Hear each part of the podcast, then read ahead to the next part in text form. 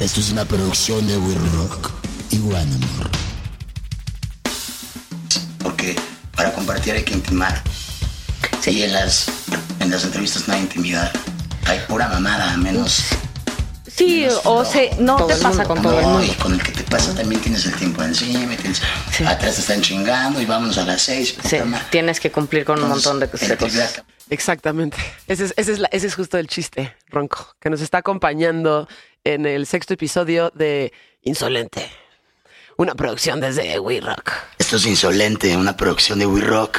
Exacto. Y ahí tenemos a la segunda mujer que nos acompaña, que es Maya Zapata. Hello. Maya Zapata nació en la Ciudad de México el 30 de noviembre de 1981. Es una actriz de cine y televisión, conductora, productora, dramaturga y activista. Comenzó su carrera en 1986 con la película El Tres de Copas. En 2001 fue la ganadora del Ariel a Mejor Actriz por su interpretación en De la Calle. Es una de las actrices jóvenes con mayor experiencia en el ámbito cinematográfico nacional, ya que ha participado en más de 30 largometrajes, más de 10 programas de televisión y diversas obras de teatro. Esto es insolente. Antes de que empezáramos a grabar, o bueno, ya agarramos un poquito ahí de, lo que de lo que estaban este, platicando. Es, sí, ¿en qué se te van, en qué se te van los días, Maya? Pues eso le estaba yo diciendo, escribiendo. Llevo toda la pandemia escribiendo firmemente todos los días.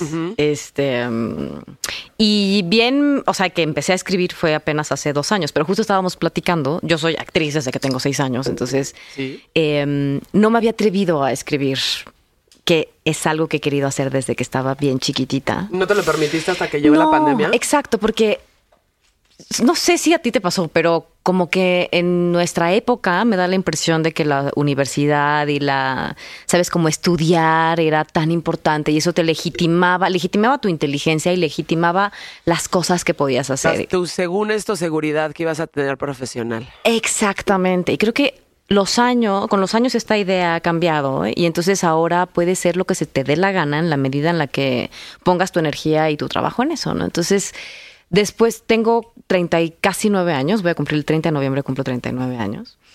Este, mm, y hasta, o sea, me tardé todo este tiempo para descubrir una pasión que de veras ocupa una gran parte de mi alma en este momento. Pero lo, no- lo tenías que haber tenido atrás, o sea, como de Sí. cosquilla. O sea, para Sí, que sí, digas. Siempre quería escribir, pero nunca le había dado el tiempo, el chance, o no- hasta, hasta ahorita me atreví para, para hacerlo, es porque lo traías desde antes como ahí dando vueltas. Sí, no, o sea, justo estaba revisando unas libretas ahora con la pandemia que uno tiene tiempo para estas cosas. Em, donde escribí mis poemas cuando tenía 15 años y tenía mis, eh, mis diarios y escribía sobre las cosas que hoy me apasionan y mis luchas de hoy que son formales y que, ¿no? y que tengo muy claro sobre qué estoy lu- luchando. A mis 15 años eran mis grandes preocupaciones. ¿Cuáles ¿no? eran tus preocupaciones cuando tenías 15 Por años? ejemplo, el, mm, em, el Escuadrón de la Muerte en Brasil. Imagínate, a mis 15 años. Ok. Las abejas asesinas en Estados Unidos. Sí, esas también fueron, pero eso me duró menos, esa preocupación. Pero sí, porque como soy ma- ma- maniática, chupacabras Eh, también poquito. Número 3. en los cines porque te van a, a transmitir algo con agujas, ¿no? No, eso era en el alebrije, en los noventas. Ah, sí, existía cierto, el- sí, cierto, pero yo no- yo siempre fui una vayan, señora, entonces nunca no fui a vayan. Los Santos. O sea, olvídense el- del pinche gimador que te iba a matar, era que te iban a inyectar sida. Yo lo que hacía era que me empedaba en el alebrije y luego me iba caminando el baby ya borracha, porque en el baby era más, borra- más, más caro, ya sabes. Llegar a las dos al baby. Exacto. Entonces, precopiaban el alebrije, me ponía hasta el huevo y luego me pasaba el baby. Pero ya estaba, ya sabes, ya estaba entonada. Y ahorita terminamos. Entonces unos ya no gastabas tanto. Y ahorita estamos tomándonos unos blancos, en este, unos vinitos blancos. Exacto. Señoras. Sí. eh, En las rocas. En las rocas. Este, aquí en We Rock. Pero dime, ¿cuáles eran tus preocupaciones? O sea, ¿En qué estabas pensando cuando tenías 15 Mm. Eso. años y qué era lo que te Yo creo que las- preocupaba? el tema que más me importaba desde que era chiquitita era el tema de la desigualdad. Ok. es Porque una la preocupación escuadrón- profunda es- para una sí, niña de 15 para una niña de años. 15 años. Bueno, en realidad tenía 14 cuando escribí eso. Este, estaba próxima a cumplir 15 porque había salido de la prepa y sé perfectamente en el minuto en el que fue. Ajá. Este, mm, pero claro, los, el Escuadrón de la Muerte eran, eh, esto es lo que se decía, Beto, a ver si es verdad. Ya no, ya después no, me- no me he metido, si me he metido lo bloqueé Ok. porque es, Pero porque demasiada información, escrito. pero lo sé porque lo tengo escrito y porque era una gran preocupación para mí, que es que habían estos escuadrones eh, de la muerte en donde iban y, y mataban niños de la calle. Sí. Este, y yo creo que, no sé, ahorita, fíjate, voy a volver a, a investigar si esto era cierto o no, porque estoy segura que en algún momento lo acomodé en mi mente como una fantasía, como algo de esas cosas horribles que te cuentan como la, el chupacabras, pero Sí. que, que sabes que no es verdad porque no lo puedes concebir.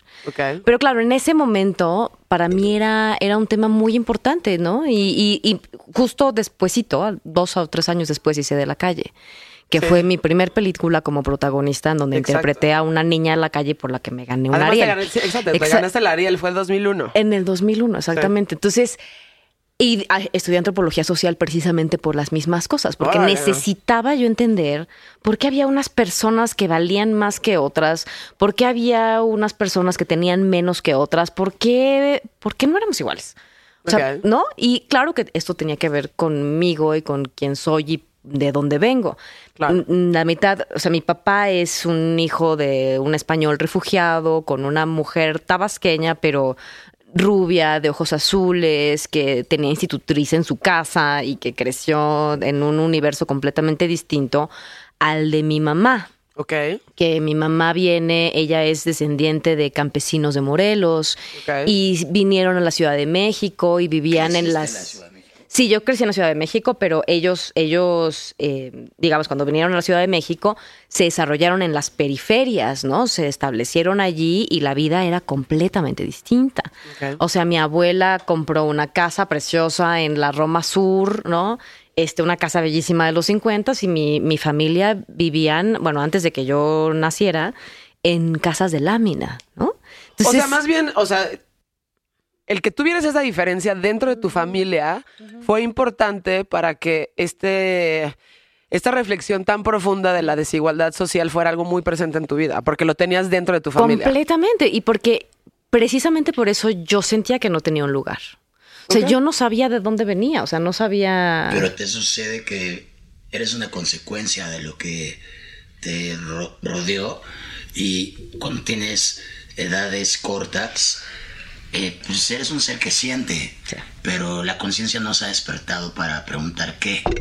Y en el momento en que tienes tu ejercicio creativo de libertad, como ahorita la situación generó, en el- ahorita en el momento en que te pasó, eh, pues sucede eso. El, yo ya resueno con esto de forma natural. Ahora, ¿cómo lo canalizo para poder compartir?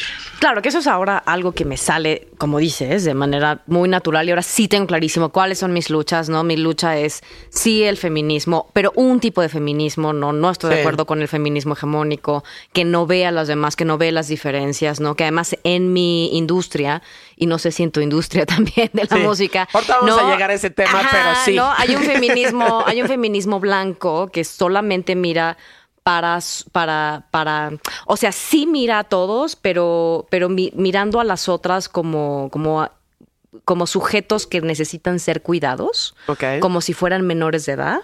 Sí, como Entonces- si no tuvieran responsabilidad alguna. Claro, con, Claro. con una condescendencia que es igual de machista que el machismo. Entonces, Exactamente. eh, ese es el que no me gusta y no, Sí, no lo apoyo, ¿no? Y lo, y lo señalo, no porque esté, eh, no es porque esté mal, sino porque no funciona, básicamente. Sí, Porque de no, porque de veras entonces no une y no entiende que estamos uniendo, pero con una separación. Sí. Ya sabes, o sea, yo soy aquí la autoridad moral, soy más inteligente que tú, y como yo soy más inteligente que tú, yo te digo cómo tienes que hacer. Exactamente. Y está de la verga. Está de la verga. ya sé. Y yo me he metido en muchísimos pedos con este tipo de feministas. O sea, pues, me- o sea, cuando tenía mi programa de radio, decía este tipo de cosas así al aire y no sabes cómo se me dejaban ir las feministas, así como de, como de que el hecho de que tú seas mujer a huevo tienes que estar como de- con ellas, es, o sea, es, es- es conmigo o en contra de mí. Si no estás de Eso se acuerdo llama con todo esto. maniqueísmo y Sí. es o blanco o negro. Y Exacto. son dos Y no hay grises, no, hay matices. Y Sí, son si- dos líneas perpendiculares que jamás se van a juntar. Exacto. Entonces, si tú lo que estás buscando es como cierta, pues de entrada reflexión, ¿no?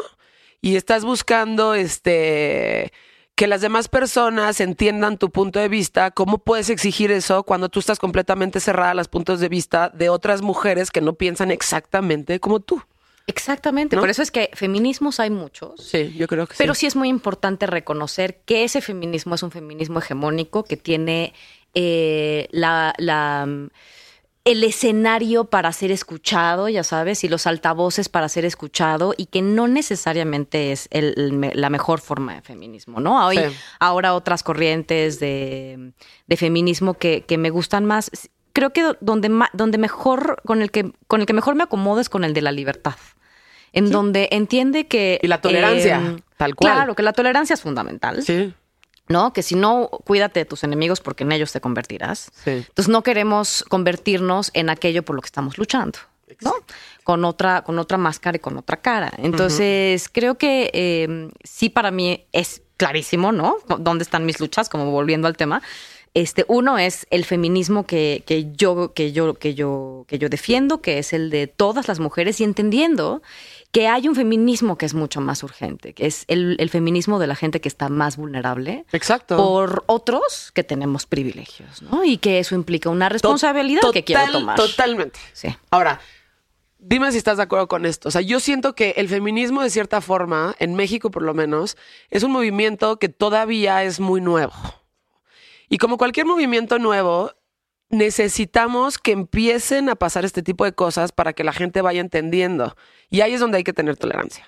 O sea, tenemos que eh, ser, ser tolerantes y tenemos que ir entendiendo que no todo lo tenemos ya resuelto, ¿sabes? O sea, no todo lo tenemos resuelto si estamos en un proceso.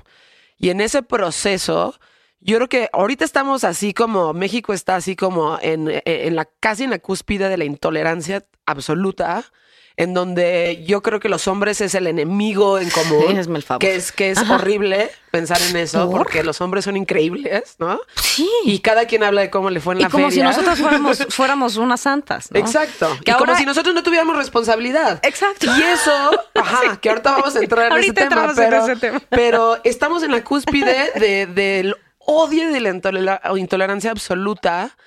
Y tenemos que, tienen que pasar varias cosas para que realmente esto se apacigüe un poquito y empecemos a ver matices, empezamos a ver grises y empecemos a entender que existen muchos tipos de feminismo y que tenemos que ser abiertas y que tenemos que ser tolerantes y tenemos que respetarnos entre nosotros. Sin duda alguna. O sea, y creo que, fíjate, lo que pasa es que siento que hoy estamos muy cerquita de las redes sociales. También.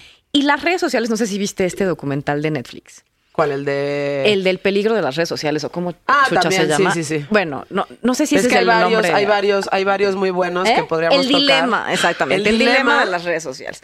Y que dice Y el de esto Marisela, que... es otra cosa también. Ah, sí, el de cuál, Maricela Escobedo. Ajá. Ah, que es maravilloso. Maravilloso. Ya lo vieron. Si no lo han visto, véanlo, por favor. Es- les así es importantísimo que lo vean. Fundamental, fundamental, fundamental. Porque eso habla mucho de los privilegios. Por- va, toca tu Exacto, punto y yo, y yo luego toco exacto. eso. pero- Ya se me olvidó cuál era mi El de las redes sociales. Ah, sí, Existen sí, redes sí. sociales. El de las redes sociales, sí. Que claro, no- estamos bien, estamos en internet todo el tiempo, y sobre todo ahora con la pandemia, estamos como muy metidos y muy de cerquita. Ay, regálame uno. Sí, claro. Este, muy cerquita de las redes sociales y de, de estar allí viendo todo el tiempo qué está pasando y creemos que la vida es el Twitter.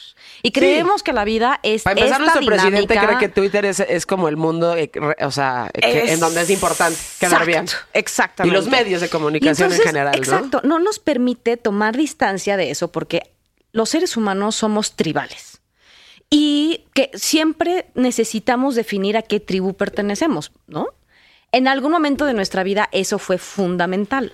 Hoy, cuando eres un adolescente, sobre todo. Pero hoy, cuando ya no eres un adolescente, ¿por qué seguimos portándonos como si lo fuéramos?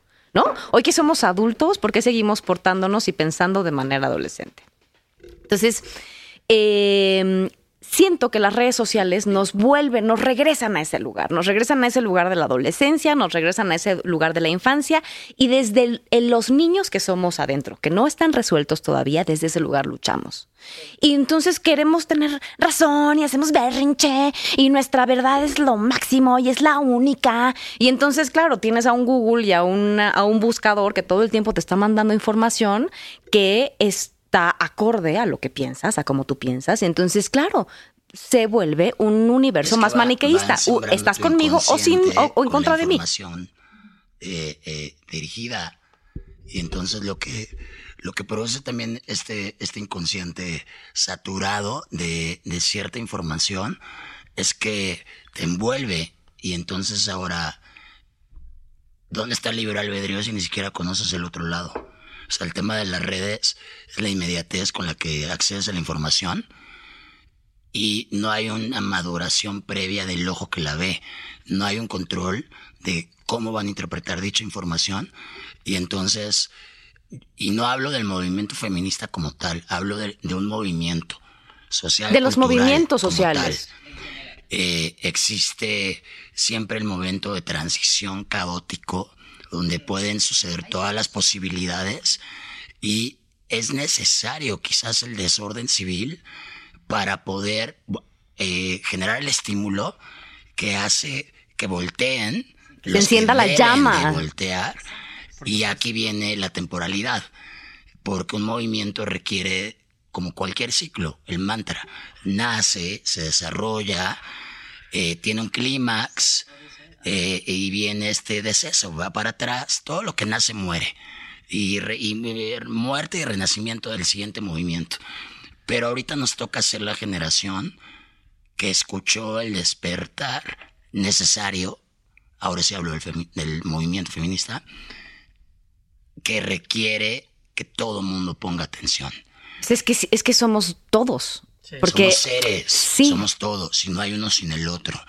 Y a partir de, de la conciencia individual, llegamos a la conciencia colectiva, en donde desaparece la necesidad de determinar imposiciones o, ya no existe una pirámide, existe una horizontalidad.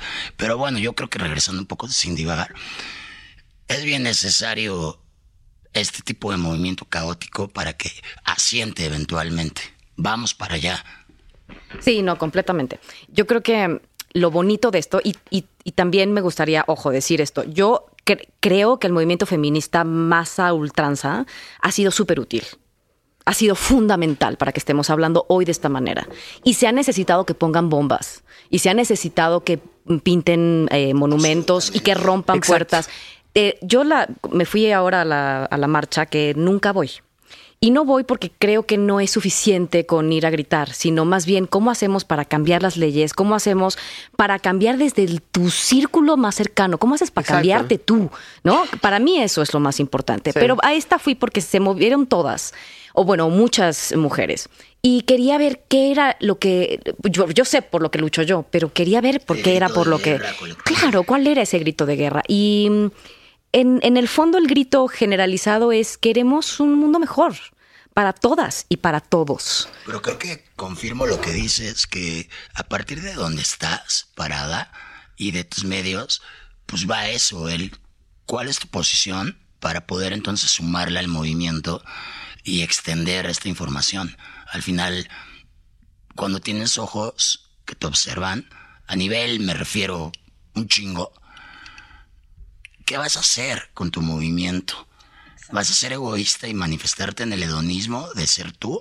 ¿O puedes ser un giver y ponerle un poquito más para entonces esa responsabilidad cumplirla, honrar al que te ve, como, mira, me estás viendo, pero yo te regreso esto, cabrón. Sí, yo, yo te estoy dando voz, porque no todo el mundo tiene la posibilidad de estar frente a un micrófono y, poder compartir lo que piensa, ¿no? Que es tan... Y, cada vez hay más. Y ¿eh? sabes que eso es, eso es bien importante y, por ejemplo, por eso es importante recomendar ese documental de, de Escobedo.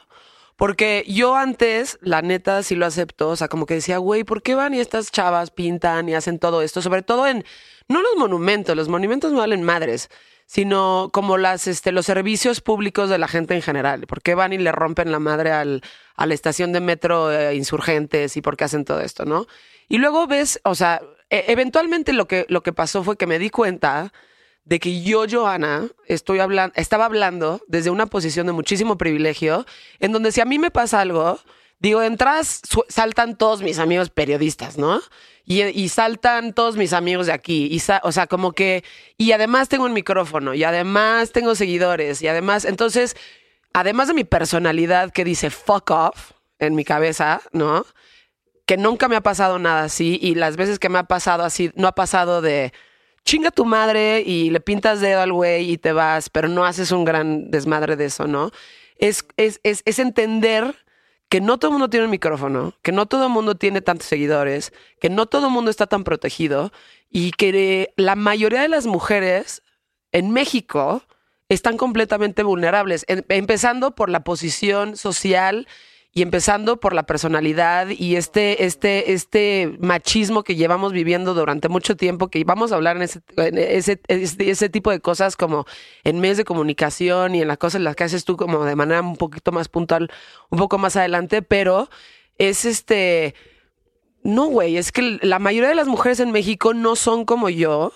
Y yo no, o sea, sí debo de hablar siempre desde mi privilegio, obviamente, porque es lo que conozco, pero por otro lado tengo que entender que la mayoría de las mujeres no están en mi posición. Exactamente, a eso, a eso iba yo al- al- a la marcha. Quería, llegamos y de repente empezaron a romper puertas y no sé qué, y unas chavas vestidas de negro con capucha y tal. Y entonces había gente que decía, no, no te acerques a ellas. no te-". Y yo decía, no, no, no, sí es a ellas a las que me quiero acercar. Entonces me acerqué a una de estas chavas y les dije, ¿te puedo hacer una entrevista? Porque justo tenía como ganas de tenerlas y documentarlas, ¿no? Iba con un equipo que me ayudaba a hacer esto. Y mm, estuvo bien bonito porque ellas claro que querían hablar y claro que querían tener un micrófono y claro que querían ser escuchadas y lo que tenían para decirme eran cosas muy profundas de mucho dolor. Y todas las chicas a las que entrevisté me dijeron, nosotros hemos venido a todas las marchas y antes yo venía como tú, así, a alzar la voz y manifestarse, eh, mostrando mi cara y tal. Y hoy, después de todas estas marchas, vengo aquí de esta manera para pelear de esta manera porque es la única manera en la que me hacen caso. A mí y a todas las que estamos aquí. Y sus historias eran historias de abuso en la infancia, de dolor, de violencia, de incomprensión en su propio núcleo familiar. Y por supuesto que entiendes por qué se ponen una pinche capucha y por qué están Sí. rompiendo madres. Ahora, no lo van a resolver rompiendo madres, ¿no? Pero es el proceso. pero es parte del proceso. Exacto. Y sí me parece que es un momento catártico. Yo me fui muy triste de ahí em, porque las entendía, entendía profundamente su dolor porque, porque entiendo lo que es el abuso sexual y porque entiendo lo que es el abuso sexual en la infancia, que además sí es importante.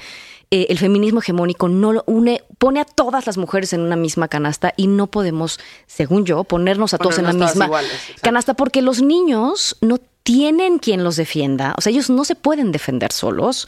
Eh, no quiere decir que las mujeres hayamos aprendido a defendernos, pero tenemos la posibilidad de hacerlo y nos corresponde, una vez que eres adulto, te corresponde a ti eh, tomar las herramientas, ¿no?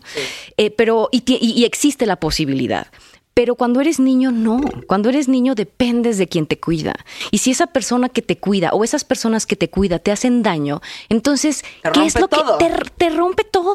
Claro, te rompe todo. o sea, eres, somos, somos un grupo de niños rotos intentando pe- eh, a- a pegar nuestros pedacitos.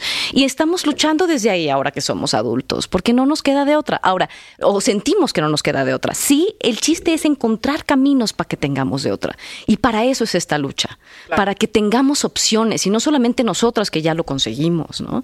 Yo tuve la fortuna de tener una familia eh, que tenía la posibilidad de, de pagarme un, un psicólogo. Cuando tuve la necesidad de hacerlo, porque estos demonios tienen que salir eventualmente, Claro. y salen en contra de uno, para empezar, ¿no? Salen en contra de ti.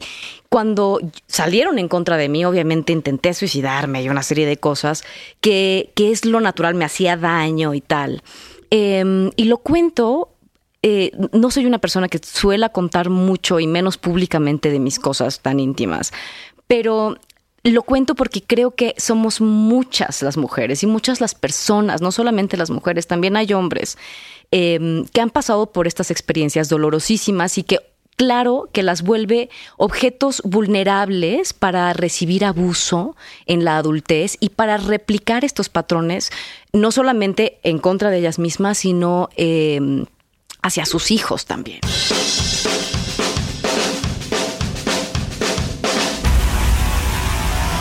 Insolente con Joana Piroz, una producción de We Rock y One Amor.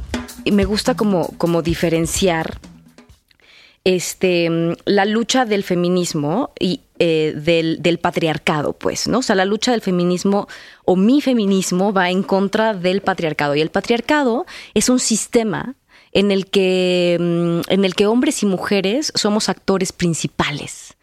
Em, nos enseñaron una serie de cosas a los, a los hombres y a las mujeres. A las mujeres el el tener que defenderse, pero de, de, maneras más sutiles, que tienen que ver con, tenemos un, sistema de violencia también que nosotros acompañamos, pero eh, es una violencia distinta, es una violencia que es verbal, es una violencia que es física también, ¿no? Las mujeres también hacemos daños físicamente, pero hacemos daño a quienes son más vulnerables que nosotros.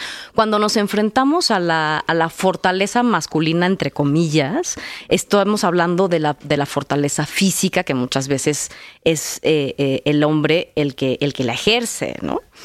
Pero nosotros también tenemos una manera de ser violentas y tenemos una manera de, de, ponerles techos de cristal a, nuestros, a nuestras propias mujeres, a las mujeres de al lado este, las que dependen de nosotras o a nuestros pares también, y, cómo intentamos desestructurar todo eso, ¿no? Y los hombres, por su parte, hemos, han sido educados para ser los proveedores, para, para no llorar, para no demostrar sus sentimientos, para ser siempre duros, para em, no dejarse... Em, eh, llevar por, por el amor de tal manera que eso los, los haga sentir chiquitos y que no pueden... No presentarse vulnerables. No presentarse vulnerables, ¿no? Y eso, eso también es parte de nuestra educación patriarcal. Y eso, de eso se trata, de, de deshacer, de desestructurar esos, esas, ese sistema de creencias y reconfigurarnos otra vez.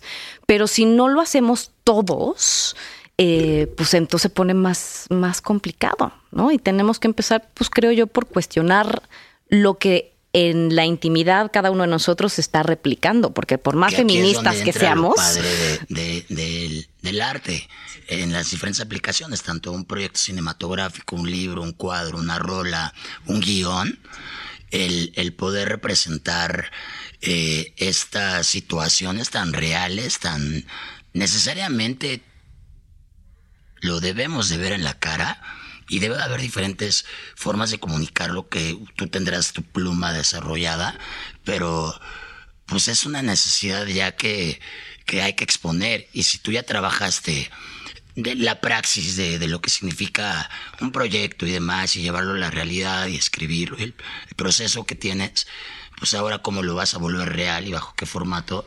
Sí, fíjate que o sea, volviendo al tema de por qué empecé a escribir. Exactamente. Ahí empezamos. Ahí empezamos. es que justo llevo, empecé a los seis años, ¿no? Empecé a, ser, a los seis años a ser actriz. Que nunca acaba el proceso creativo. No, nunca acaba, nunca acaba.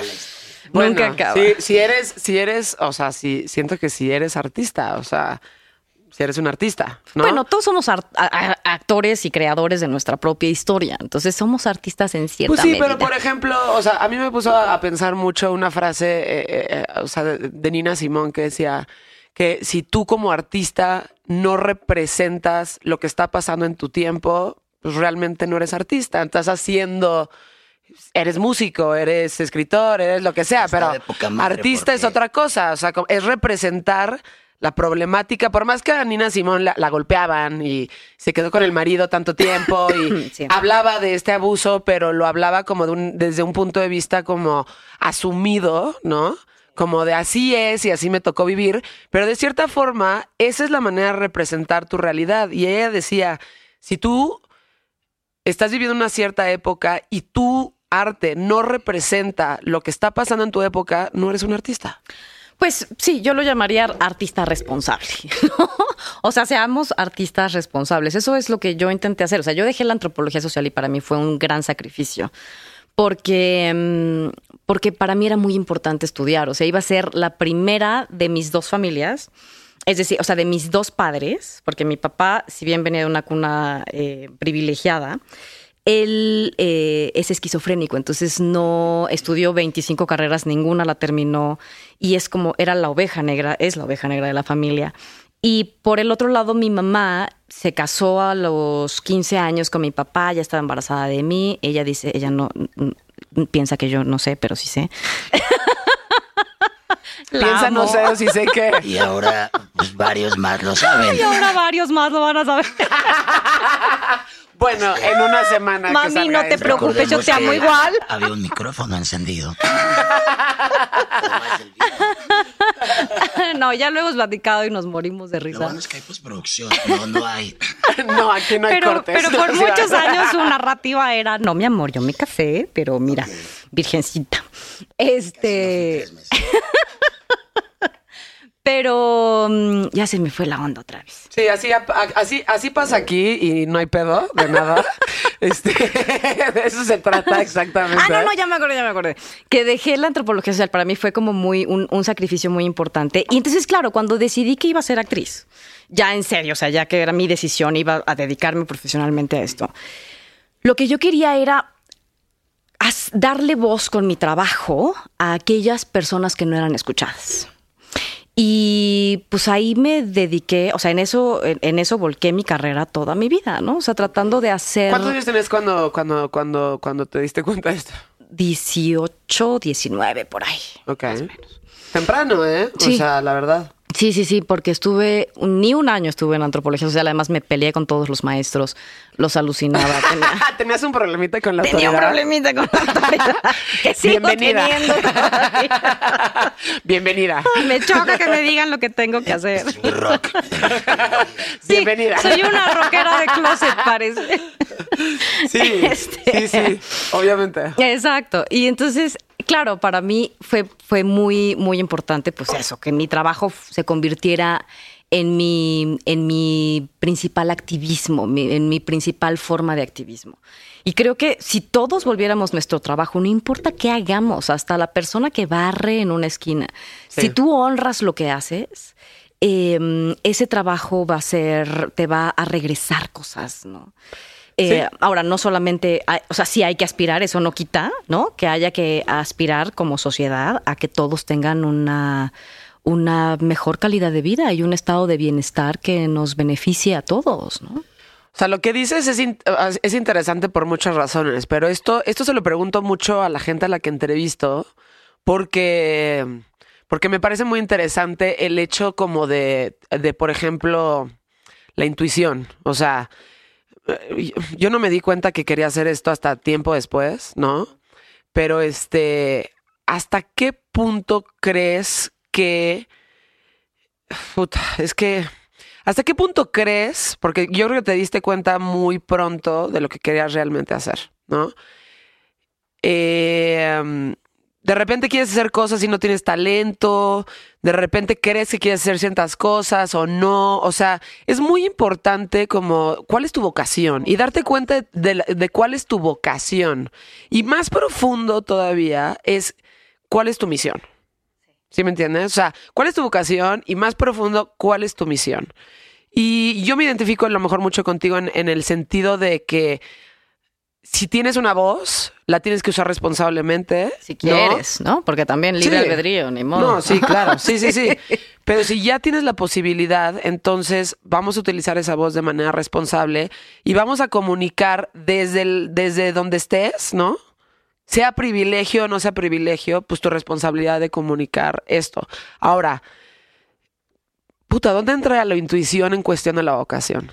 O sea, para ti fue muy temprano, digo, no sé, a lo empezaste a los seis años, este, a lo mejor fue, güey, fue de, de cagada, ¿no?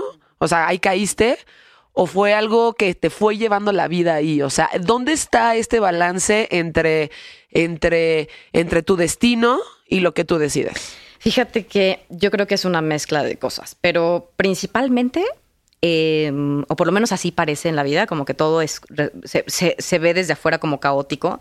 Y una vez que entras como a contarte tu propia historia, ya cuando han pasado los años, y la miras como a la distancia, te das cuenta que primero lo que hubo fue una creencia. ¿Cuál fue, esa creencia? Esa creencia era, eh, era una pregunta en realidad, ¿no? Era, ¿por qué? O sea, el mundo cree, más bien, en que hay, las personas son distintas entre sí. Eso ya lo sabías. Ajá, eso ya lo sabía. Esa era mi creencia. ¿Por qué las personas creen que son diferentes y por qué creen que unas son más valiosas que otras. Esa era la misión, ¿no? Era ¿Cómo chucha voy a hacer, a responder esta pregunta? Y eso me lo quise responder con la antropología social. No conseguí la respuesta porque ahí también eh, em, segregaban, ¿no? Eh, ahí valía más quien sabía más quien podía recitar más autores, quien podía nombrar este más teorías, este, ya sabes, y entonces, claro, la élite del, del, pensamiento era quien decía cómo funcionan las cosas. Y yo decía, no, pues tampoco, porque no se trata... ¿Quién dice qué y por qué, güey? ¿Por qué? Ya sabes. ¿Y por qué? Ajá. Son como los guardianes de, la verdad, los guardianes de la cultura, los guardianes del rock, los guardianes de todo. Es como, no, ¿Por qué les voy a creer, no? O sea, ¿por, qué, de ajá, nomás porque dijo este señor Levi Strauss que quién sabe qué? A lo mejor sí, déjenme experimentarlo, ¿no? Porque... Déjenme ver qué pedo déjenme conmigo. ver, ajá, a ver si sí es cierto. Ok. Entonces, claro, no estaba yo respondiéndome las preguntas ahí tampoco, por eso, por eso también dejé la carrera. Y pensé que el cine era mi manera para empezar a responderme esas cosas. Me dediqué, bueno, hice de la calle, que interpretaba una niña de la calle. Eh, para mí fue fundamental la experiencia de estar con los niños de la calle, de entenderlos, escucharlos, comer con ellos, olerlos, quererlos. Eh, hacer una familia durante el tiempo y despedirme de esa familia una vez que terminó la, la, sí, la filmación de la película. Y siempre me quedaba con esta cosita al final, después de cada filmación, en donde yo era la persona privilegiada que estaba representándolos. Y mm, yo me quedaba con las partes bonitas de eso. Yo me quedaba con el Ariel, yo me quedaba con el dinero por mi trabajo, yo me quedaba con, con el privilegio de la atención, del, del, del em, de toda esta valoración que hay alrededor del actor y, y, toda esta veneración que hay alrededor del actor, que todo es mentira. Em, y es ahí era como mi parte compleja, ¿no? Es como está muy chingón hablar de estas cosas, ¿no? Me pasó también fuertemente cuando hice em, Border Town. Le pusieron La Ciudad del Silencio en, en, otros países y tal, que es esta película que hablaba sobre los feminicidios de Juárez, justamente. Sí. Eh, ahorita que hablábamos de Marisela Escobedo. Eh, y estábamos, y la película la, hice con Jennifer López y con Antonio Banderas y Martin Sheen y quién sabe qué. Em, y yo sé, el director decía que no era Hollywood, pero para nosotros, los mexicanos, pues se parecía mucho. ¿No? O sea, nosotros no hacemos las películas así, no tenemos estos caterings de donde puedes escoger tantísima comida como, como la. O sea, es que era una producción muchísimo más grande de todas las que yo había vivido.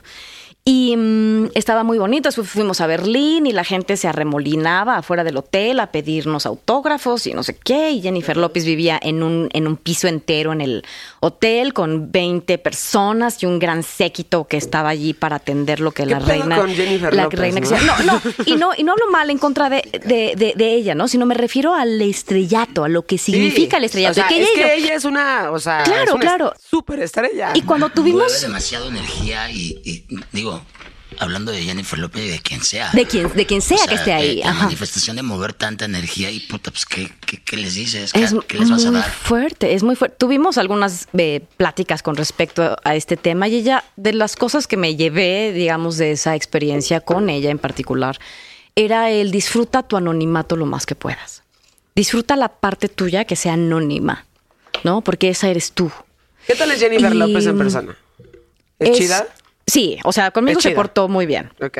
Se portó muy bien. Tenía. es la de la canción, ¿no? Jennifer. sí, la de Ilia Kuriaki. que es muy buena, por cierto. que es muy buena de ese disco, la verdad. Eh, Paréntesis, o sea, Paréntesis musical. Paréntesis musical, exactamente. Jennifer del Estero. Es que ustedes no lo ven, pero estamos en medio de una sala llena de guitarras con un piano en un estudio de música. Entonces era Exacto. fact.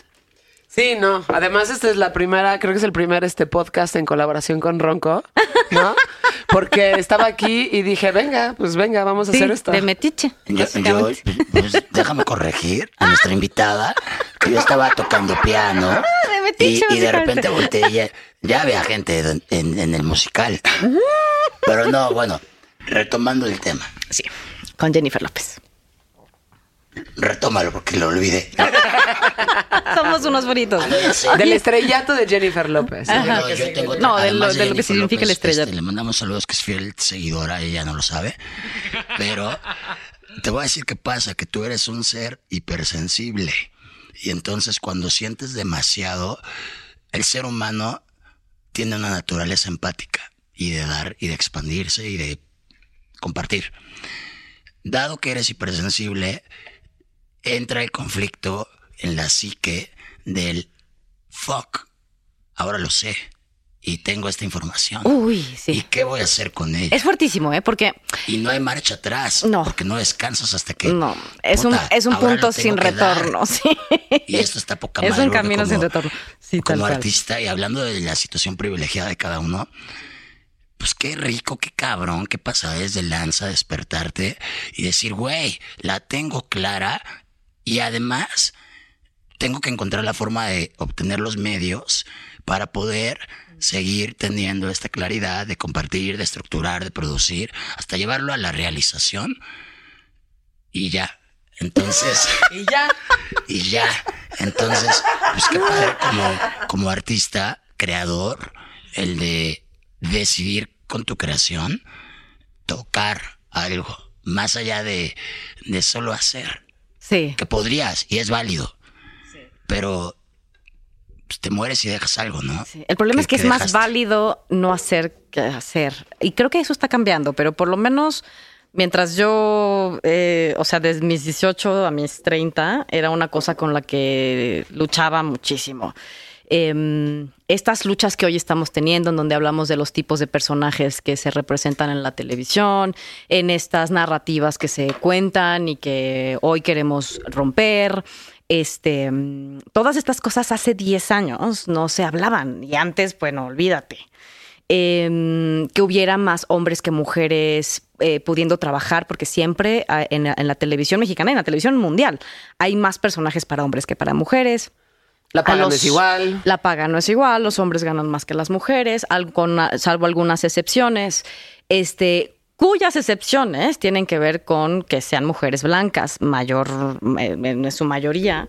Este, y ahí era como la cosa complicada, porque eventualmente después de muchos años en donde yo estaba interpretando personajes de cierto tipo, es decir, mujeres la mayoría de ellas pobres, que vivían situaciones extremas y de mucho dolor, que para mí era importante contarlas porque en ese momento no se estaban contando. Eh, eventualmente hubo una experiencia que tuve en, en- en el mercado de Oaxaca, que una de las, una, una señora que era dueña de, de- de ese puesto me dijo, ¿y cuándo vas a representar a mujeres como yo? Y entonces yo dije, "Co- ¿cómo? Pero primero me ¿Cómo? felicitó, yo te admiro mucho, Maya, no sé qué, ¿no? Sí, me, me, me, me- me ensalzó muchísimo, yo me sentía lo máximo. Y después me soltó esa así de, ¿pero cuándo vas a dejar de representar a mujeres jodidas, pobres y pendejas? Y yo me ofendí mucho porque dije, yo, para mí no son mujeres jodidas, pobres y pendejas, ¿no? Eh, para mí son mujeres que están pasando por una experiencia compleja, ¿no? Y, y yo quiero hablar de ese dolor. Y me decía, sí, sí, está todo muy bien. Pero ¿cuándo vas a hablar de las mujeres chingonas que no se dejan? Esto es insolente. Y entonces tenía razón, güey. Entonces es yo dije, Es de ahí donde se nutre el artista, de, de la información Contraria. natural de las cosas. Porque luego, me- luego vas buscando la historia, pero la historia te busca. Llega Sí. un momento en que, que, con, que es el artista, y en el cine, y en la escritura, y en la música, en lo que sea. Pues nada más es un güey que entendió el pedo, bajó los medios, lo produjo y ahí está. Pero el trasfondo de la producción es la energía que, que- que existe para que resuene en el, en, en el usuario, en el ojo que la ve. Entonces el vivir estas experiencias y estar en tu eje, en tu presente, consciente, despierta, para poder recibir esto, esta información, pues es, es, es la fuerza que ya, ya te toca a ti talachear, escribir, estructurar, Sí, sí, sí, documentarte. sí, sí, sí, sí. pero- Bueno, después de eso, yo dije, pues tiene toda la razón. Y entonces me regresé llorando de Oaxaca, México, muchísimo, porque dije que estaba haciendo todo este tiempo. Y después lo tuve que acomodar y dije, esto También muy es un proceso. Pues sí, es un proceso. Tenía yo que pasar esa lucha. Tenía que luchar de esa manera y ahora tengo que cambiar un poco el rumbo, porque no puedo dar ese mensaje a las mujeres mexicanas de que si tienes una piel morena, y tienes rasgos mexicanos, si eres mexicana o mestiza, como, como nos asociamos todos, eh, entonces tu única posibilidad es la del dolor y la del sufrimiento y la pobreza. No estoy de acuerdo. Y entonces eh, cambié de manager, hice como una serie de cambios eh, y con, conseguí un, un nuevo acompañante de viaje y allí decidí hacer otro tipo de personajes que no, donde mi color de piel no estuviera eh, ligado a una, a una posición socioeconómica eh, única. ¿No? Oye, ¿alguna vez tuviste algún complejo por eso? Fíjate que O sea, por, por tu, por, por la forma en la que, en la que físicamente te ves. ¿Más chavita? Mm, Mira, no, y te voy a decir por qué. Y no, y sí. Ok. No, porque como me crié en el cine cuando era chiquitita, eh, mi mamá siempre, ella, ella se sintió racializada, ella fue racializada cuando era, desde que fue chiquitita y después se casa con este hombre. Entonces, claro que hay, la- el, el- el racismo era parte de su entorno, ¿no? Fue Sí. actriz, trabajó en Televisa. Ok. Este, en fin, y, y los personajes que le daban eran los, los de empleadas domésticas. Eventualmente ella hizo su propia lucha y empezó a, a- a diversificarse en los personajes porque ella insistió. Eh, y ahora hace- es una mujer que tiene muchos talentos y hace muchas cosas, ¿no? Pero eh, ella tuvo a bien, eh, con su inteligencia y su intuición tan maravillosa, me dijo desde chiquita, tú eres hermosa, tú eres la niña más bonita del mundo. Claro. Y yo me lo creí. Porque además, claro, iba a las películas y estaba lleno de güeros, ¿no? Estaba lleno de gringos, porque pues, Por supuesto. iba a hacer los personajes de campesina y tal, de todas las películas extranjeras. Y llegaban estos güeros y se paraban enfrente de mí y era como si hubieran visto una aparición. Y entonces yo decía, mi mamá tiene razón, obvio. Claro. O sea, soy la niña más bonita del mundo. Claro. Qué cabrón está esta cuestión. Y yo me sentía lo Bueno, máximo. pero lo dices desde una posición genéticamente acomodada. Porque la gente debería de transformar la voz en, en- en que vieran que sí es una mujer guapa. Muchas gracias. Pues se vuelve como un... Sí tenían razón, motherfuckers. No, Fíjate. y es un proceso. Ese, ese también es un, eh, ese un también es un proceso, proceso. O sea, por ejemplo, ¿qué pasa? Me, me- tocó, una vez le hice un reportaje, por ejemplo, a Enrique Metidines, esto es rapidísimo, ¿no? Y me dijo, güey, a mí nadie me pelaba, era el, era, el, era el reportero y era el fotógrafo de la nota roja en México, y hasta que el New York Times no me, no me sacó una de mis fotos en un periódico allá, fue que la gente en México empezó a hacerme caso. Al día de hoy, Enrique Metínides, que es el, güey, para mí es como mi fotógrafo favorito, ¿no? Lo conozco y vamos a desayunar de repente y así, este, me dicen, no, güey, al día de hoy hay, hay gente que, que, que, pues, que no lo pela tanto eh, y no lo pelaban hasta que los medios internacionales lo empezaron a hacer caso. Y en tu caso, y la gente que hace cosas como tú, eso es muy palpable, es muy palpable el, el, güey, si no llegas allá, pues, güey, aquí eres como una actriz más, ¿no? Y este... Que eso fue lo que después me hicieron sentir. No, Eso fue lo que me hicieron sentir ¿Y sabes qué? después. Y, más importante, ¿qué pasa en México, sobre todo entre mujeres? La neta. sí. Que es, está sentada en un restaurante, ¿no? Está sentada en el parnita, güey. Y llega una vieja que, pues, es un culo. Y yo no, pero No, ¿y muchas cómo no? mujeres es... No, no, no, no, que muchas mujeres dicen, güey, ay, pinche vieja, güey. Se- seguro es una puta. Seguro se cogió ese güey. Seguro se está... ya- ¿Sí sí, me entiendes? Entonces es como de, güey, o sea, vamos a apoyarnos entre nosotras, ¿no? O sea, Sí, ¿por qué a huevo me sí, quieres bajar de sí. donde estoy? Eso sí, Porque, sí. ¿qué? ¿Representa algún tipo de amenaza para ti o qué Sí, está claro. pasando? O Sí, sea, bueno, ¿por te digo, qué- porque somos medio por qué- primitivos ¿Por qué todavía. nos cuesta tanto trabajo decir, esa vieja está bien guapa y tiene un chingo de onda? Esa vieja está bien padre. Esa vieja actúa muy bien. A esa le está yendo muy bien y qué chingón. El caso de Salma, que es como, ay, sí, güey, pinche puta, seguro se fue por ahí, llegó a Hollywood. No importa lo que haya hecho, me vale madres lo que haya hecho. Está chingoncísima. Está chingoncísimo que haya llegado a donde llegó. y que- Exacto. sí. güey. ¿Por qué nos tenemos que tirar tanta mierda entre nosotros, no? Como mexicanos, como mujeres y como mexicanos. ¿Por qué nos tenemos que tirar tanta mierda cuando alguien la está armando muy bien? Porque yo creo que al final nos da como esta sensación de que solamente unos pueden acceder al privilegio y otros no. Me da la impresión que es un poco por Todo el ahí. mundo tiene acceso a las redes, como hablábamos, y está súper al tiro viendo qué hace el otro. Entonces, pues siempre estás distraído de lo que deberías estar haciendo. Pues como decíamos hace ratito, o sea, son, son, o sea, tenemos un niño herido adentro, al final de cuentas. ¿Todos? Yo creo que todos. Todos, yo creo que todos, Somos niños disfrazados de adultos. todos somos consecuencia de lo que hicieron de nosotros. Sí, ahora- pero ahora nos corresponde a nosotros hacer de nosotros es lo que queremos. cuestionar el espérate, freno de mano, qué pedo, esto está chido para mí, me funciona, no, sí, ¿por qué? Pero también esta es una respuesta de de alguna catarsis personal y todo, todo adulto tiene su ejercicio de crecer y experimentar, amar, no amar, solucionar. Y en algún momento, pues está cabrón el pedo. Y ahí es cuando el tiempo dura mucho y dices, espérate, ¿qué pedo? Vamos a cuestionar mi realidad para salirme de ella. Y una vez que la cuestionas, despiertas y no, pues no hay marcha atrás, te aquí escribiendo. Sí, la que la neta está, de- está bien padre. Este, pero bueno, justo re- re- regresando como a tu pregunta, después fue cuando me sentí inadecuada. O sea, ¿te sentiste insegura por qué? Porque mi mamá era mi manager. Entonces, mi mamá me cuidaba como si yo fuera, o sea, el tesoro Sí, sí, más sí. preciado y Como esta me defendía un poquito más de lo que debería.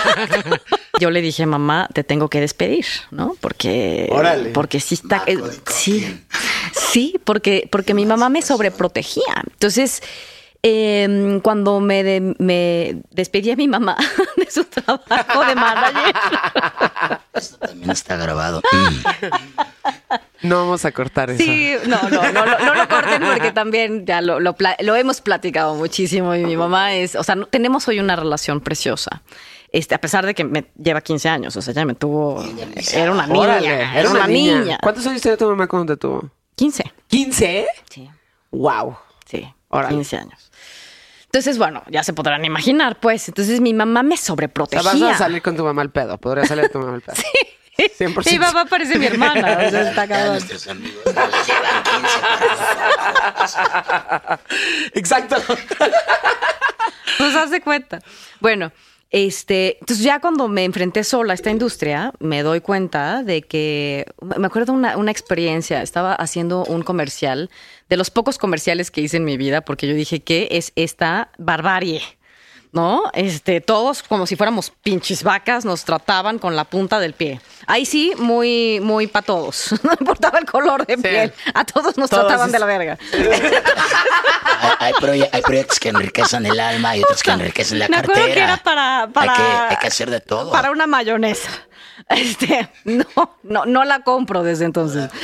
Eh, bueno, y allí una señorita que me estaba en la prueba de vestuario y me, pro- me, me puso una camisa, una blusa de seda. Y me hizo un comentario que me cagó los huevos porque fue como, mm, a ver, ponte esta. Ay, mi amor, esta jamás la vas a poder comprar tú. Pero ¿Qué? póntela. ¿Te dijo eso? Eso me dijo. La de vestuario. La de vestuario, divina. Una, una- un Divina. ser humano ejemplar. Le mandamos un beso desde Le aquí. mandamos un beso Le desde mandamos aquí. un beso desde el estudio a Y de Wirra. entonces- Ella Yo- sabe quién es. Yo después, años después que me compré cinco pinches blusas de Ahora seda. llegué al siguiente proyecto con la misma chaqueta carísima tres veces. Afortunadamente hoy no necesito blusas para, para sentirme quien soy y sentirme valiosa, pero sí me hizo sentir que no valía. Ok. Por supuesto que me hizo sentir inferior Ahora, y por supuesto que me... Es el acto discriminatorio el que To- te hace sentir. todo, El totalmente. la- el aprende es lo de menos. Es el, el- la forma en que un ser humano decide Sí, era- hacerte a un lado y clasificarte fuera de, de ni madres. porque por no mi nada, color de pero- piel y por lo que ella eh, adhería a mi color de piel. Entonces, me pareció hoy, bueno, la, siento pena por ella, porque alguien que va así por la vida y digo, pobrecita de su vida está, ha de estar muy vacía, ¿no? Claro. Pero en ese momento no me destruyó. Me- o- Después hubo una experiencia que me, sí me, me destruyó bastante más.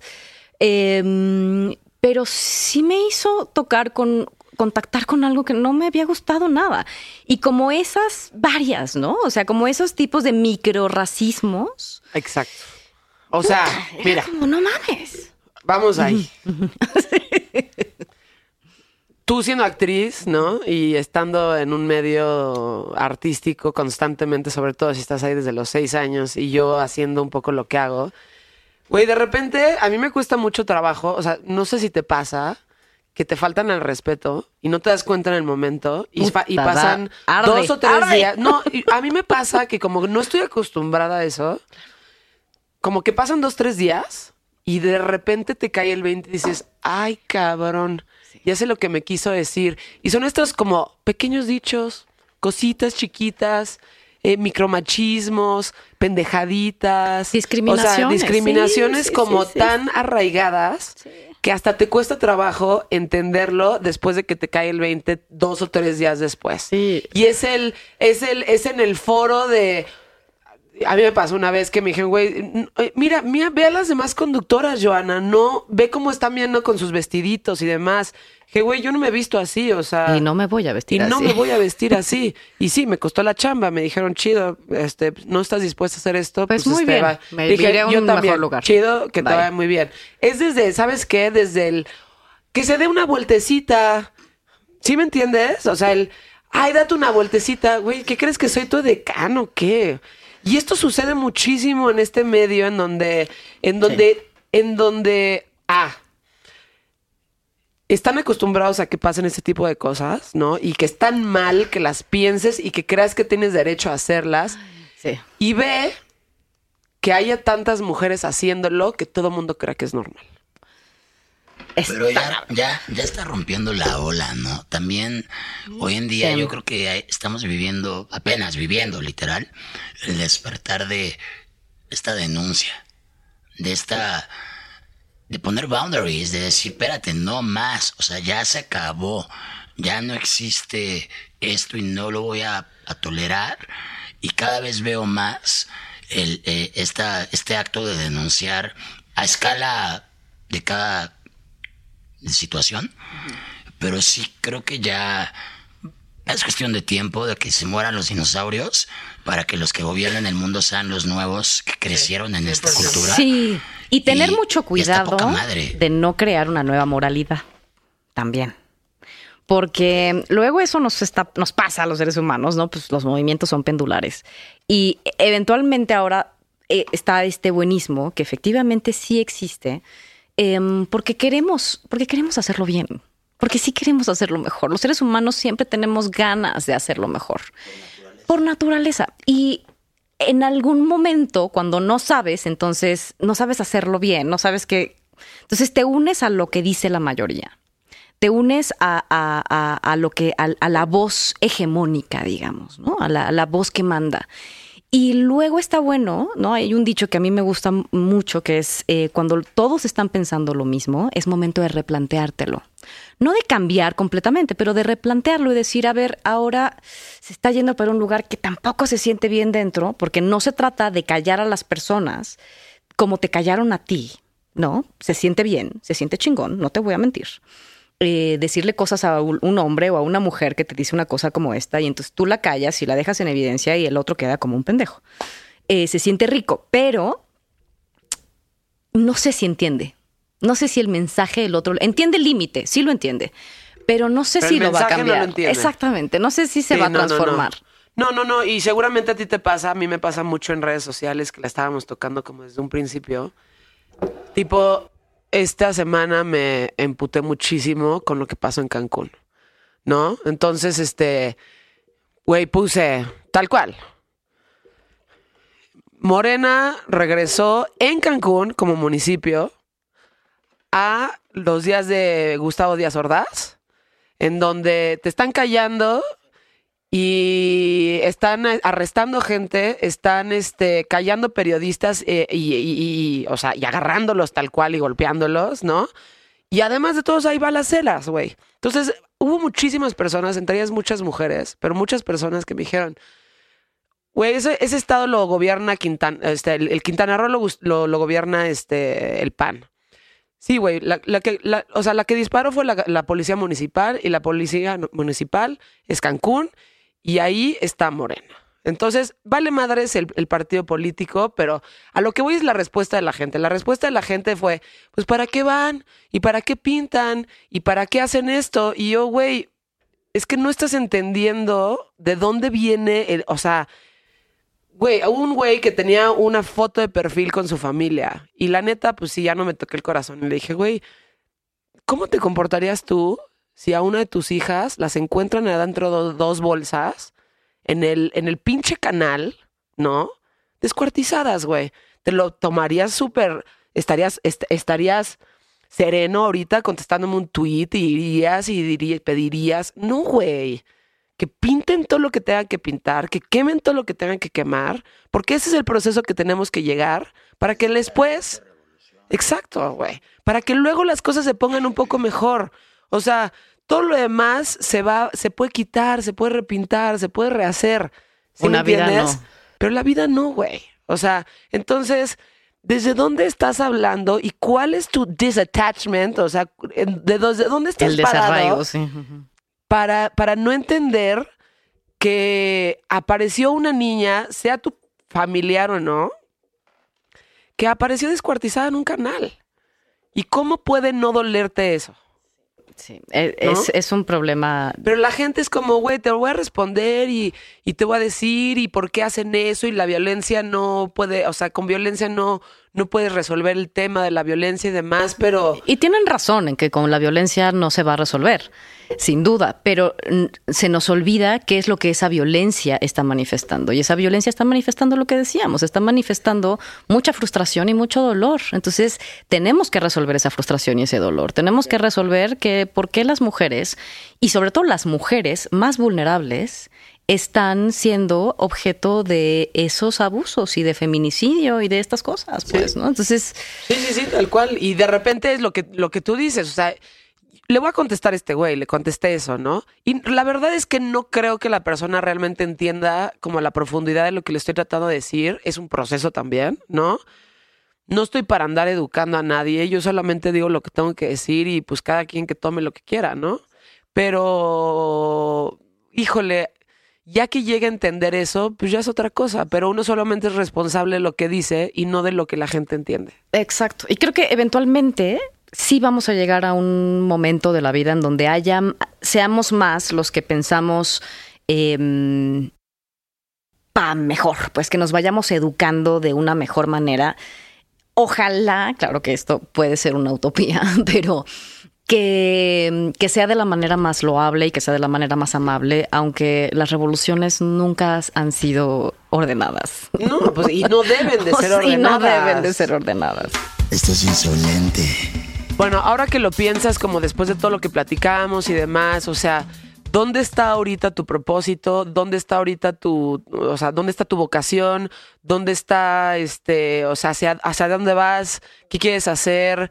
Este, digo, después de tanto tiempo de estar haciendo lo que haces y de empezar a escribir y demás, porque además el proceso de escribir a mí se me hace bien difícil. O sea, yo escribía mucho más antes, ahorita escribo como de periodismo musical y bla, bla, bla. Es bien difícil porque tienes que partir de un punto de muchísima intimidad. Y si no haces eso y si no eres vulnerable con las personas, ¿no? Lo hacemos en este podcast. O sea, ojalá mis papás nunca escuchen las cosas que he dicho aquí, porque me, han pedido que lo comparta y no lo voy a hacer, ¿no? Porque si no me meten oceánica. Pero este, tienes que partir de, de entrada, tienes que partir desde un punto de honestidad. O sea, y si no eres honesto, güey, pues entonces, ¿de qué estamos hablando? Pues es que es fundamental. Y además creo que escribir y escribir bien, que es lo que intento, pero no porque mucha gente Es escribe en este difícil. país. Es que escribir bien es bien difícil. Pero Y es otro proceso. bien es otro proceso. Y es otro sí. proceso. Eh, pero sí, o sea, creo que tiene que ver con el ser humano que tú has construido y ese ser humano es el que, el que deja a ese ser humano en, en lo que escribe, ¿no? En lo que hace. Em, creo que los, los mejores escritores, y no lo digo yo nada más, lo dicen los, los grandes escritores del mundo, son aquellos que se conocen mejor a sí mismos y por lo tanto pueden entender la naturaleza humana Eso. sin juzgar, porque además es muy difícil eh, escribir sin juzgar a Sí. todos tus personajes, tanto los buenos, entre comillas, como los malos, entre comillas. ¿no? Exacto. Em, porque es fundamental para poder hacerlo bien y dejarle a la gente Totalmente.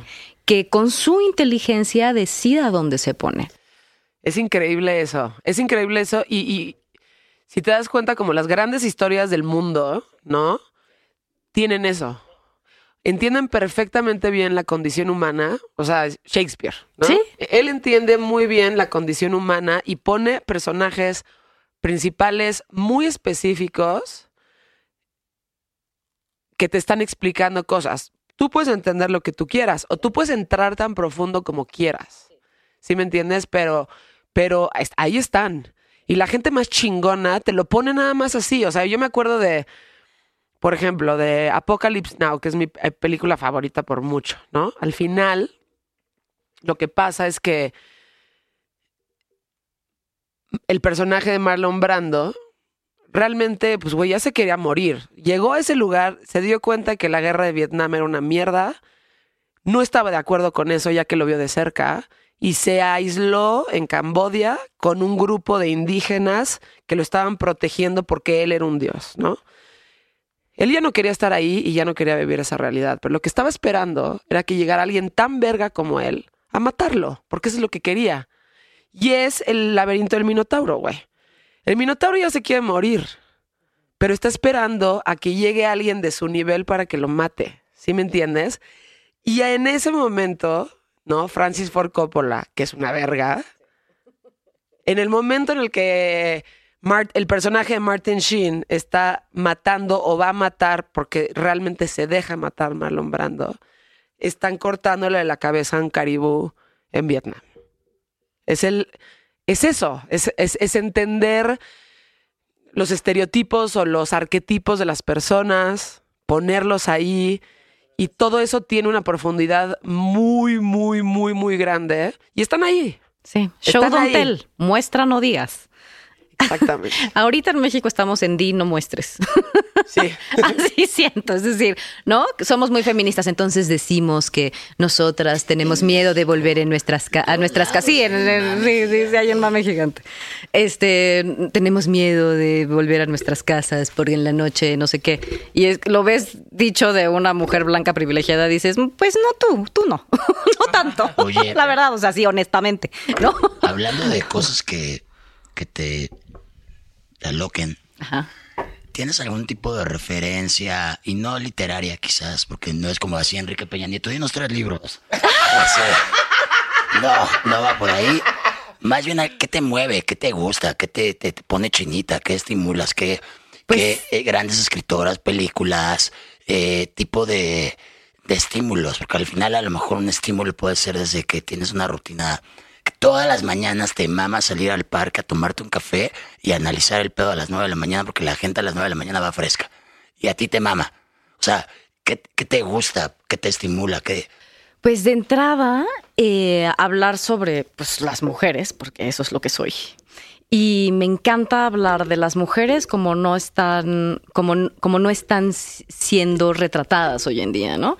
Creo que hoy estamos en un lugar en donde las mujeres están retratadas de manera eh, fuerte, como, ¿no? Este, valerosas y tal, pero siendo como eh, aquellas que son intachables, son incorruptibles y son quién sabe qué. Y entonces con esa bandera luchan. pero luchan con armas y se madrean güeyes y quién sabe qué. O sea, hombres vestidos de mujeres, ¿no? Al final de cuentas. Y tampoco somos eso. Las mujeres luchamos de una manera distinta. Entonces, me gusta, me, lo que estoy intentando es crear eh, personajes. No, muchas gracias. Este. Muchas gracias, random. me están aquí este, tratando de, de convencer. En un estudio de rock and roll están Exacto. sucediendo Cosas. atmósferas. Qué bueno, gracias invitada por ponerlo en la mesa. No, qué también. te armaste, no, pero además creo que tendríamos que empezar a hablar sobre las drogas de una manera mucho más natural para que no se vuelva. Venga, venga. para que no se vuelva A la un chingada tabú. el tema anterior. ¿Qué pedo con el rebe?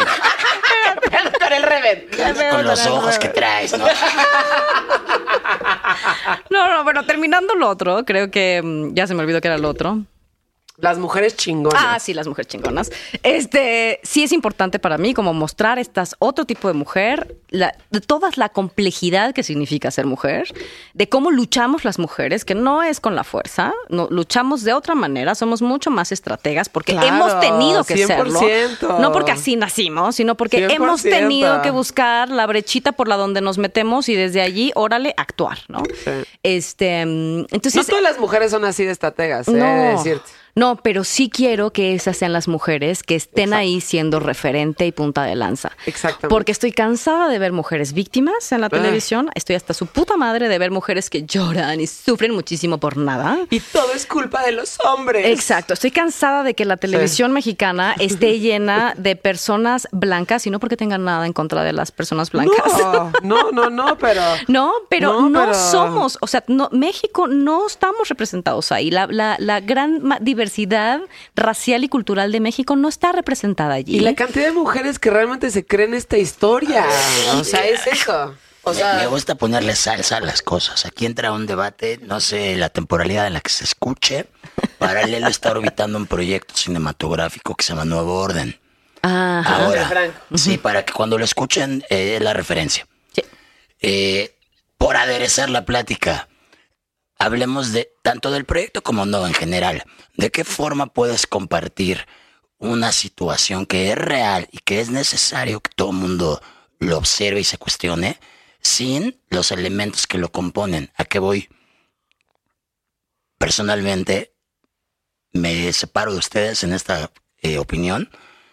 No te van a comprar una situación de este carácter, de clasismo, de, de racismo, de indiferencia, de desequilibrio social, si no lo representas crudo y como es.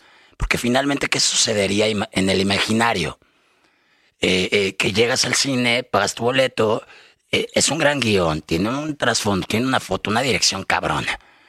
Pero cuando te presentan al malo del asunto, ¡pum! Sale absolutamente la contrariedad que te imaginarías, que es, no representa esto. Pues quizás digas, ok, entiendo el mensaje, va perfecto, pero, ah, no sé, está cine pop, fin. Entonces ahí, por ejemplo, yo vi la de Nuevo Orden y lo primero que, evidentemente, las, el contexto, que todo el mundo está enterado, generó demasiado, demasiado polémico, fue polémico la forma que representaron. Entonces dices, ok, entiendo por qué sí tienen razón, siempre la misma madre, el moreno es tal, el güero es fresa, etcétera. Bueno, pero si la película exactamente habla de eso, ¿cómo lo representas? Bueno, primero, los, la gente rica no toda es blanca. Hay morenos y los morenos también los dejan en un lugar. O sea, es el negro de la familia, entre comillas, es el moreno de la familia, ¿no?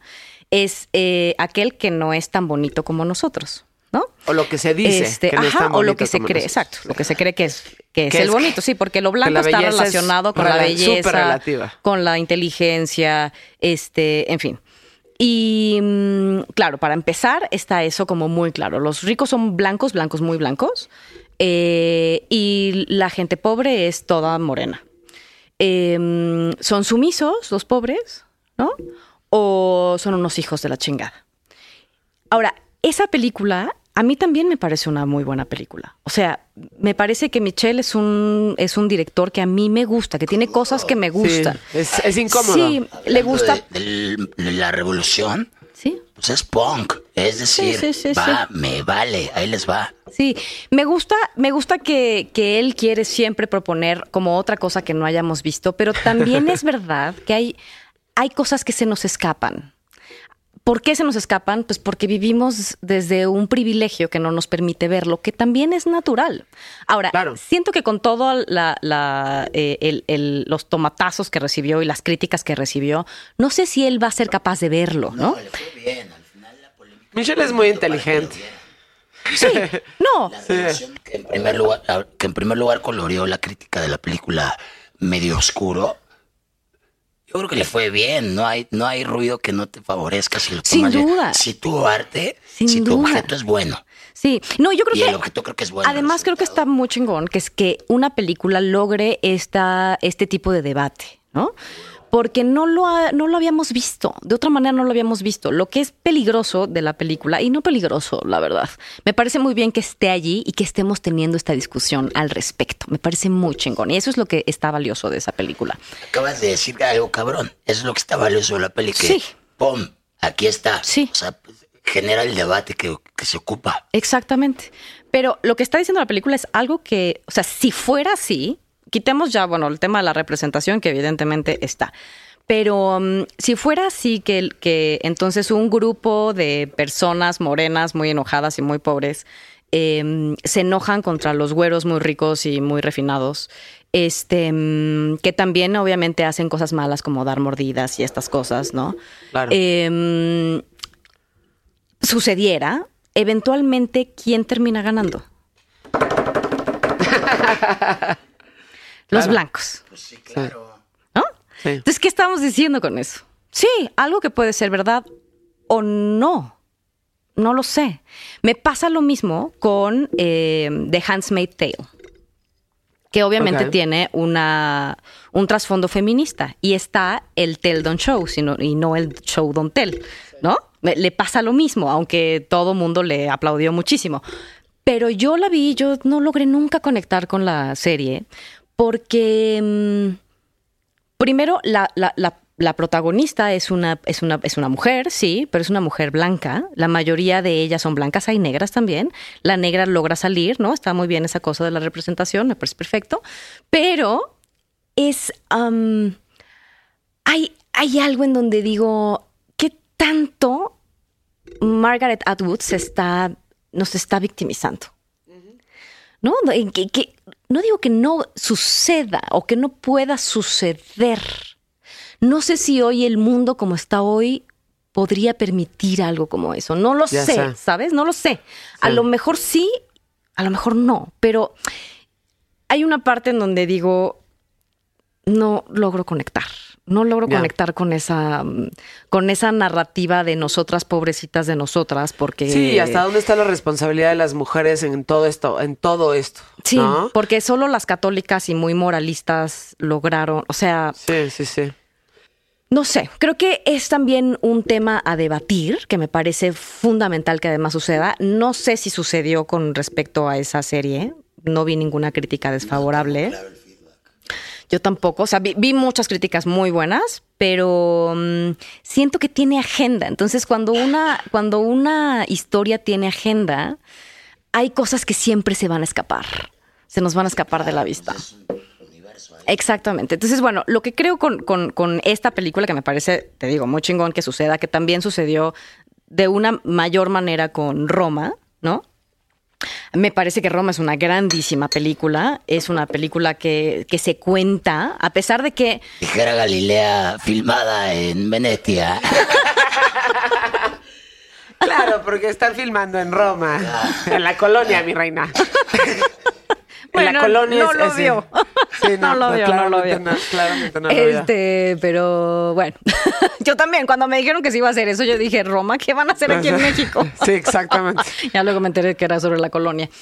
Pero, y la colonia Roma. E- exacto. Este, pero a lo que voy es, creo que sí es muy importante como que estas cosas están en la mesa y hay cosas que nosotros podemos ver que se cuentan, pero pueden tener otra traducción. Y está bien que se tengan esas dos traducciones. O, Pues las, entiende, o las está, traducciones. o sea, la información está ahí. Lo que tú saques Sí. de eso es, es ya es responsabilidad, siento, de, o sea, de cada quien. Exacto. Ahora, lo que no me parece cagado es todo, aquel, todo aquel contenido que no se cuestiona. ¿No? Bueno, pues es que hay contenido hecho para no cuestionarse más. bien. Con la mayoría. O sea, si tú te metes a las series mexicanas de Netflix, yo no hay una que rescate. No hay una. Sí, o de no, Amazon está- también. es- es difícil, es bien Sí. difícil. O sea, es, es- es muy difícil. Creo que están cambiando porque la narrativa mexicana está cambiando, el espectador mexicano está cambiando y se está transformando y me parece muy chingón. O las películas mexicanas de los últimos 10 años que son, eh, son vomitivas, yo no las puedo ver. Reforzando lo que dices, yo creo que también sí, sí está cambiando y definitivamente empieza a haber más contenido que trae estos temas. Y eso está cool. Sí. O sea, ahorita haciendo en el bagaje que recuerdo y, y limitado a mi experiencia, pues la serie de, de desenfrenadas que la vi hace no tantos, velas, son chavitas. Sí, sí, vi que el primer todo va de decir, espérate, güey. O sea, yo tengo mi realidad y mi realidad es esta y siento de esta forma y lo que tú estás haciendo está mal, que evidentemente tiene un color, pues, de carácter feminista. Sí, pero, es aleccionadora igual otra vez. Pero a lo da- que voy con estas cosa, ¿eh? series, con varias, de todas, es que qué chingón que ya los directores, productores, dicen, oye, Vamos a ¿Y cambiar si la narrativa. de sí. esto? sí, sí, sí, sí. es lo que estás haciendo tú ahorita, escribiendo acerca de tu trip. Entonces dices, güey, qué chido, porque al final hay un fanbase de cada, güey, elemento de producción de serie, de artistas, que, que, que jala gente hacia estos temas. O sea, Sí. al final ya es momento de hablar de ello y si puedes colorearlo con lo que el cine requiere, pues está chido, ¿no? Sí, a mí, a mí me parece, me parece chingón que pasen estas cosas. ¿no? En México están pasando muchas cosas y, y sí estamos, este, de cierta forma, o sea, lo estamos tratando de hacer aquí, o sea, como romper este tipo de, de cosas y de instituciones que estaban ahí, ¿no? O sea, qué cansado ir a una pinche entrevista y que siempre te estén preguntando de cómo se siente ser actriz, ya sabes. Qué cansado que vayas a una entrevista y que todo el mundo te diga cuál es el proceso de tu álbum que, que sigue. O sea, vamos a hablar, vamos a hablar y vamos a sacar ese tipo de cosas y vamos a ser honestos entre nosotros y que la gente también sea receptiva a este tipo de cosas. O sea, y creo que está y que sucediendo. no todo esté en una Sí. pinche caja, Sí, ¿no? sí, sí, creo que sí. Que no todo sí. esté adentro de una pinche caja y que, mira, aquí te lo voy a dar y te lo voy a entregar en una, en una cajita de pizza para que le entiendas y todo va a tu... O sea, o sea, vamos a forzarnos un poquito, pero, güey, siento que esto nos ha pasado a nosotros y ha pasado siempre, ¿no?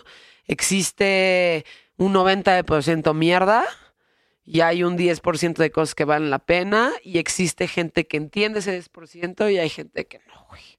Y pues, ni pedo. Creo que lo lamentable está en que nuestro 10% ni siquiera creo que sea el 10%. Creo que está mucho más chiquito que eso. Sí, no, seguramente O sea, los, sí. sobre todo los últimos 10 años, por lo menos del cine mexicano, por ponerlo como ejemplo, se ha vuelto un cine mexicano blanco.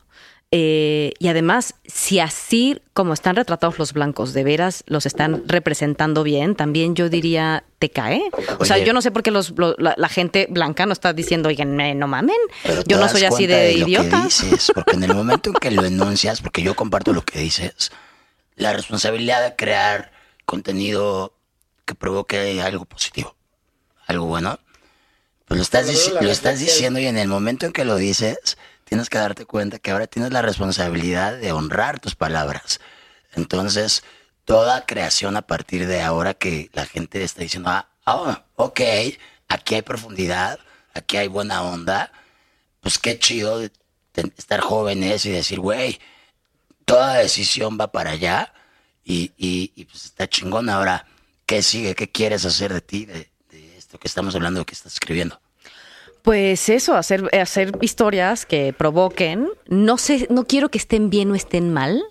Quiero que estén como yo veo el mundo también y que la gente lo debata. Quiero que la gente piense si eso está, está- les gusta, no les gusta, si qué, pero por lo Sí. menos que sea desde otra narrativa.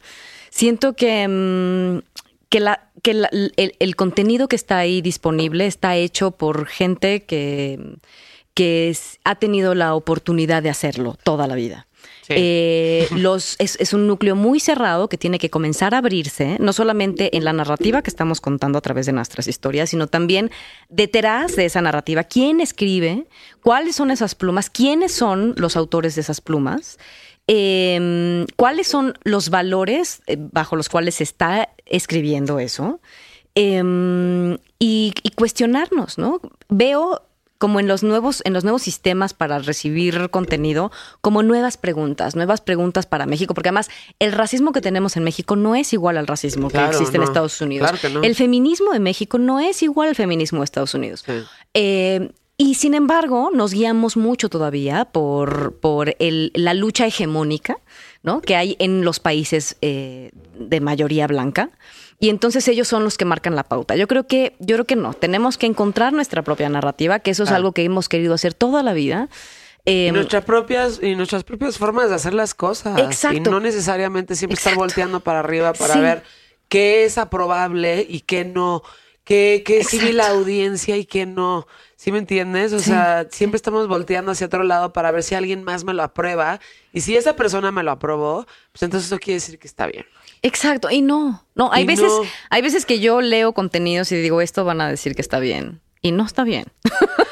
Sí, güey. O sea, no tiene suficiente rigor, ¿me entiendes? Pero como está bien de fondo, ¿no? Porque la idea está bonita y está chingona y tal, pero no está terminada de hacer chingón.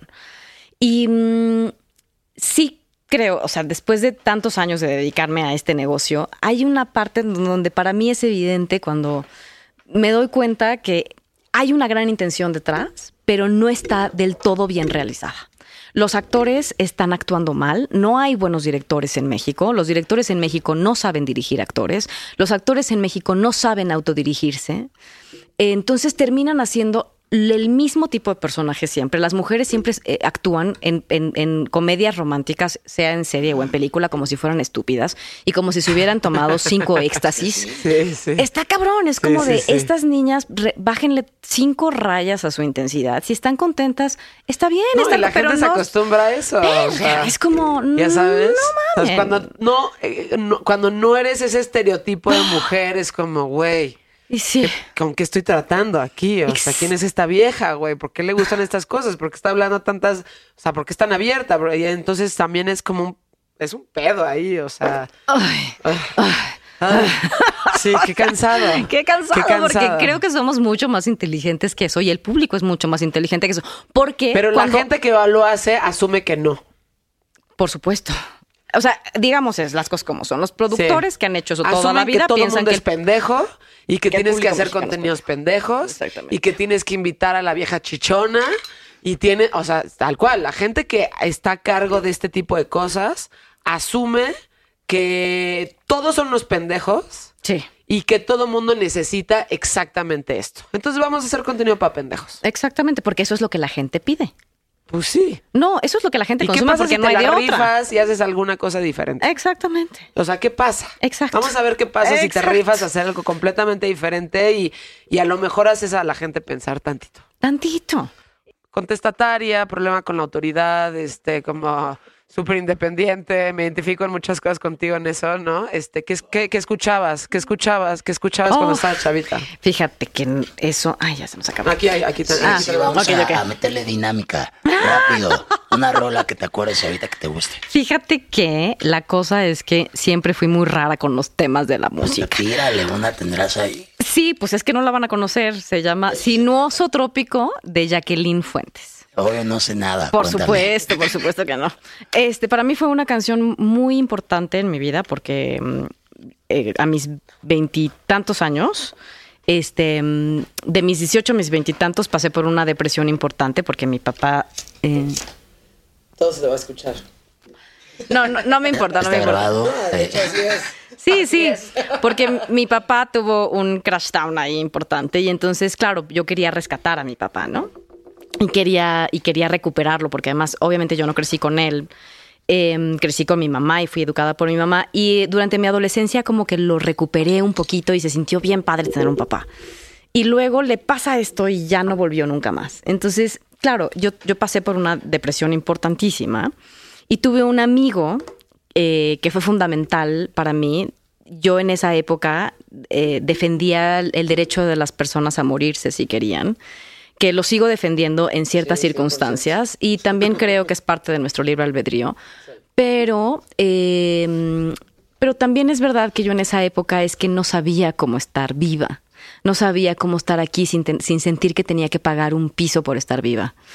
Y mm, eh, este amigo me acompañó durante ese viaje era una persona muy especial, era como una especie de duende de la luz. Entonces él todo el tiempo brincaba y escuchaba campanitas, ¿no? Y me hablaba de lo belleza de la vida y de lo bonito que era estar vivo. Y yo estaba darky, ¿no? Decía usted, qué oso. Siempre darky. Siempre darky. qué oso, ¿no? Su discurso. Y um, un día en un viaje, fuimos a un viaje que iba a ser eh, previo a mi cumpleaños íbamos a regresábamos el mismo día, nada más que él a las 5 de la mañana y yo a las 6. Y cuando pasé por la carretera, por la misma carretera, vi una camioneta como la suya destrozada. Y yo el día anterior le había regalado, tenemos una puca y un garu, que eran unas caricaturas que se veían en esa época. Em, a él le di el garu y yo me quedé la puca y él la puso en el parabrisas. Entonces me asomé para ver si estaba si era su camioneta ah, y a ver si reconocía el Garu y dije, no, no, no, esto solamente pasa en las películas.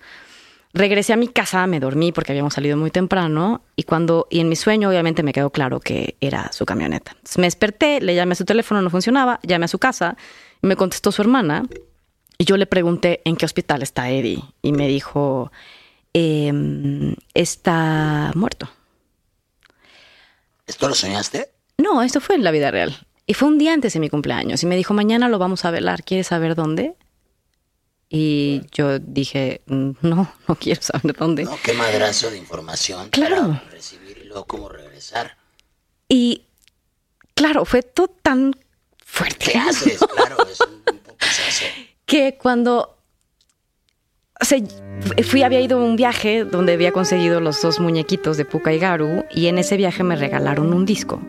Y ese disco era de Putumayo, que se llama Woman of Latino America. Y había una canción en ese disco. ¿Es esta rola? Sí, cuando yo colgué, me fui a mi sala, puse el disco, no me preguntes por qué. Puse el disco y cuando salió esta rola, yo dije, ya entendí.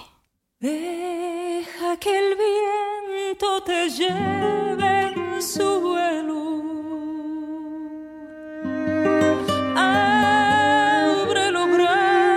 si abre tu pecho como una gaviota libre y preciosa y que se deja ir en el vuelo.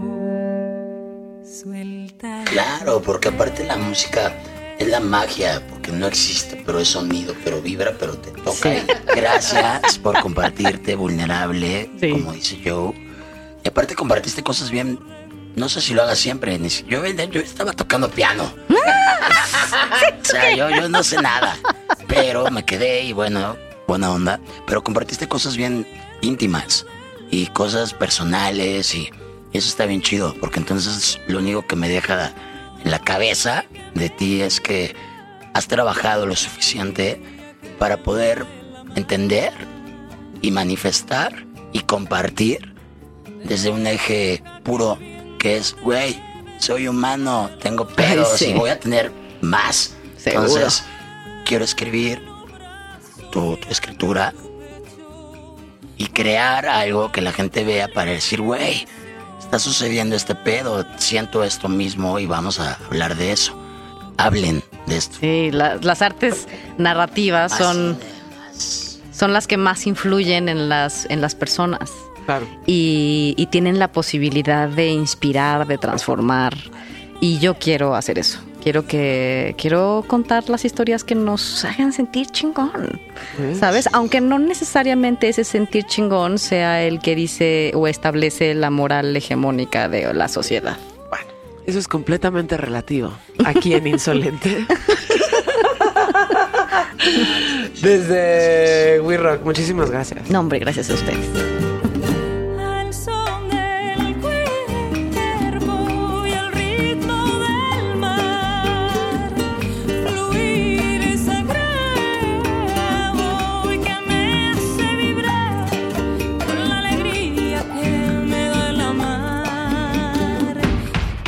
Esto es una producción de We Rock y One Amor.